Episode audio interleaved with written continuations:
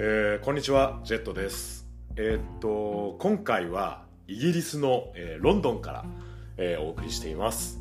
えー先週からスコットランドの、えーエジンバラに、えー滞在しましてでその後、えー電車で、えーイングランドのロンドンに入りました。で今回ロンドンはね1週間ほどの、えー滞在なんですがまあね急ぎの仕事が入っちゃったりして、えー悲しいサラリーマンの、えーサガーなんですが、えー結局ね昨日も今日もこうやってホテルの部屋で、えーこもって、え仕事を、えしたりしていました。でただ、あのイギリスこれ本当ね個人的な感覚ではあるんですがイギリスの人々本当ねみんな親切で、え優しい気がします。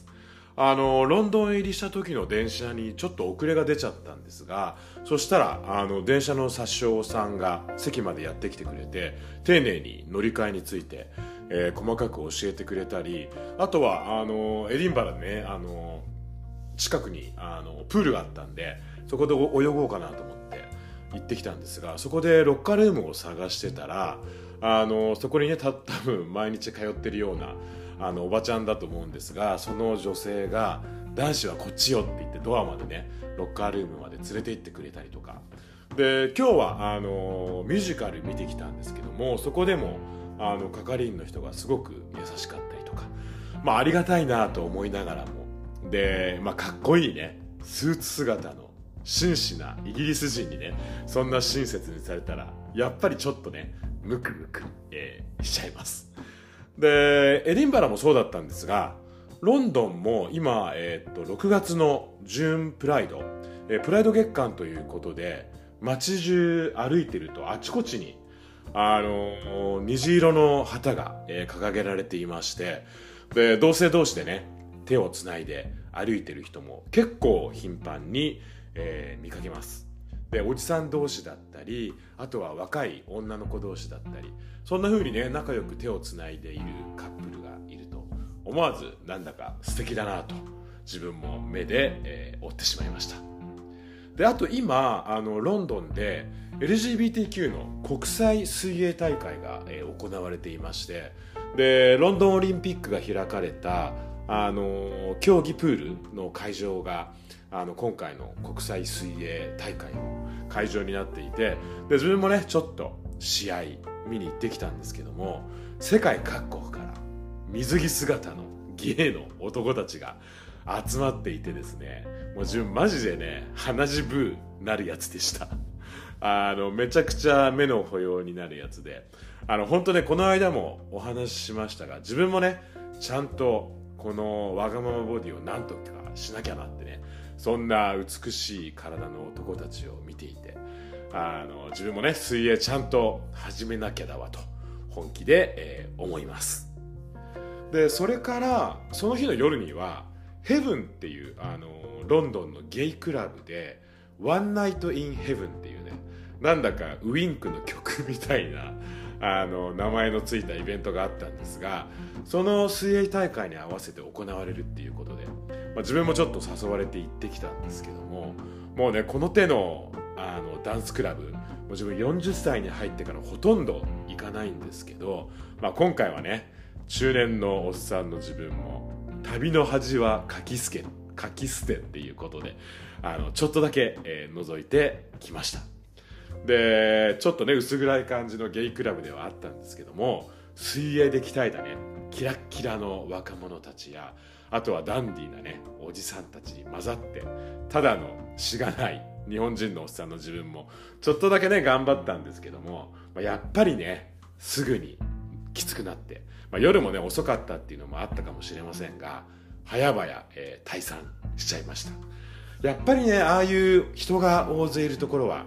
もう年をね重ねるごとにきつくなってくるなと思います。やっぱりねちょっとあの新宿2丁目とかあるいはカウンターがあるようなねしっぽり飲めるようなお店の方が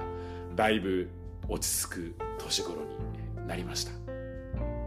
で話は変わりますがあのカウンターで飲むお酒というとあの思い出したんですけども自分がいつも楽しみに聞いている、えーポッドキャスト番組「ゲイと爆乳」のチエルさんとひろきくんがなんと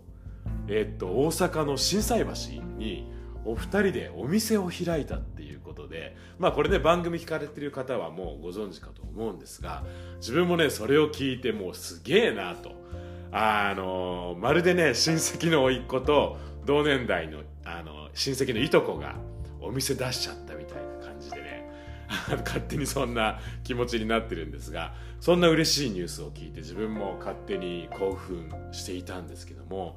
あの自分もそのお二人に直接お会いしたことは、えー、ないんですけどもまたね大酒に行く機会があった時にはぜひそのお店で美味しいお酒をジャブジャブやりたいなと勝手に、えー、妄想を、えー、しています、えー、心斎橋の、え、グレイというお名前のお店だそうです。もしねよかったら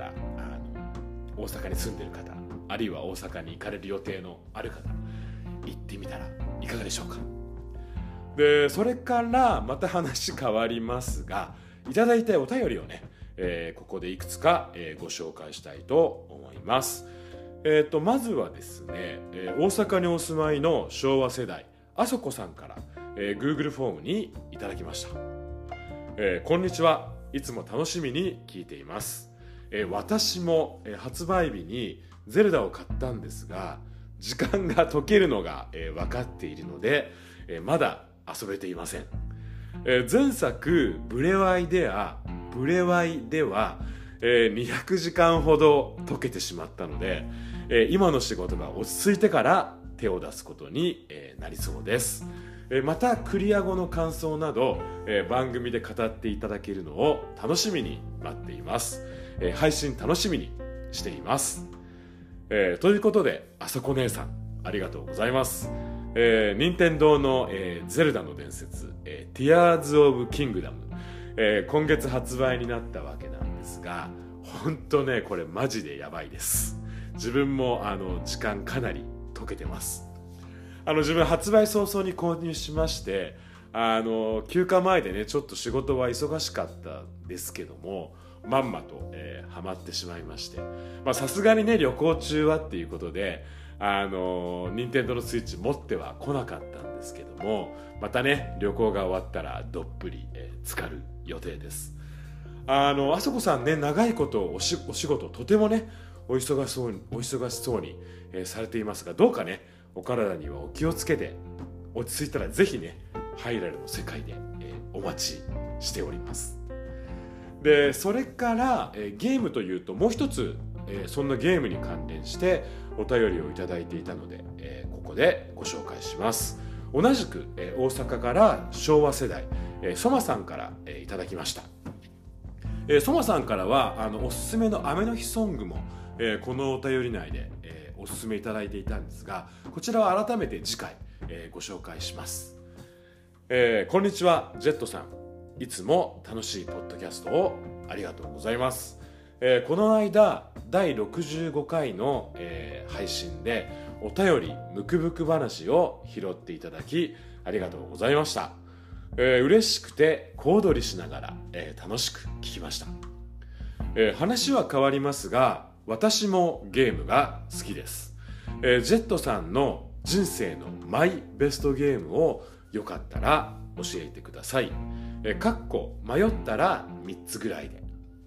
え、最近私は FF16、えー、ファイナルファンタジー16の体験版をプレイしたのですが物語にぐっと引き込まれて、え、期待している新作の一つです。もし、えー、FF16、えー、プレイされる機会があれば、え、体験版お試しください、えー、暑い日が増えてきましたのでどうかお体ご自愛ください、えー、ということでソマさんありがとうございます。えー、自分のマイベストゲームはですねまあいろいろあるんですけども、まあ、前もねもしかしたらお話ししたかもしれませんが、えー、かなり古いところですとまああのちょっとね脳内であの思い出補正かかっちゃってるかもしれないんですが、えー、ポートピア連続殺人事件とかあとはファミコン探偵クラブとかかなり地味めなゲームが、えー、とても、えー、好きでした。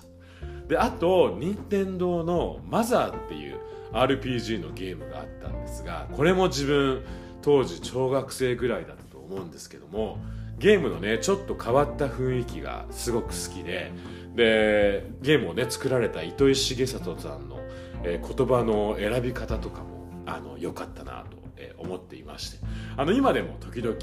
グッズとかねこっそり、えー、購入したり、えー、しています。あのちなみに自分今の朝の散歩用のキャップはこのマザーの、えー、仕様です。であとプレステだとやっぱりラストオブアスが一番好きかなと思っていまして最近ねあのこのゲーム実写ドラマ化もされましたがこのねゲームのストーリーがとてもすごくよくできていて好きだなと、えー、思います。まあ、ただですねやっぱりこの人生のマイベストってなるとまあベタベタではあるんですがドラクエシリーズとファイナルファンタジーシリーズが一番好きかなと、えー、思います。あの世界観も音楽ももう本当ね1作目から全部、えー、好きなやつであのソマさんも、えー、書いてくださっていましたがあのファイナルファンタジー16ねあのついにあのこの間発売になったということでただね自分 PS5 持ってないんで今あのゲームできない状態なんですが旅行から帰ったら PS5 買いましてでファイナルファンタジー16も始めようかなと企んでいる、えー、ところです。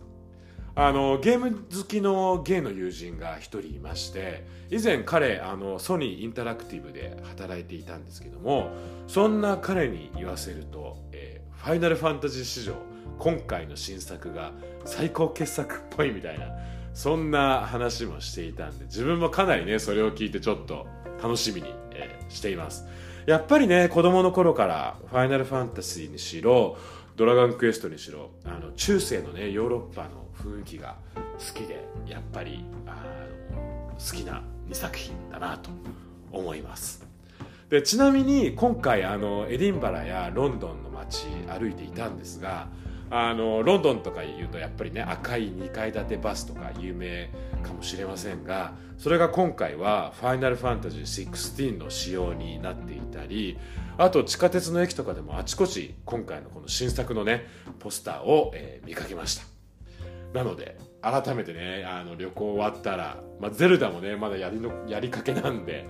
あのやらなきゃいけないですしファイナルファンタジー16もね始めようかなと思ってるんでかなり旅行から帰ったら忙しくなりそうですが、えー、楽しみに、えー、しているところです、えー、ということで改めましてあそこさんそもさんお便りをありがとうございました。っていうところでですねえっ、と今何時だ？あの今日はねあの朝からロンドンあんまり天気が良くなくてですねあの今もね窓の外こうやってあの見てみるとまだちょっとね雲模様というかあの霧ではないですけどあのそんな感じの天候ででロンドンっていうとあのこれ前もね話したと思うんですが中森明菜の「北ウイングね」あの彼の住む霧の街へ旅立つみたいな、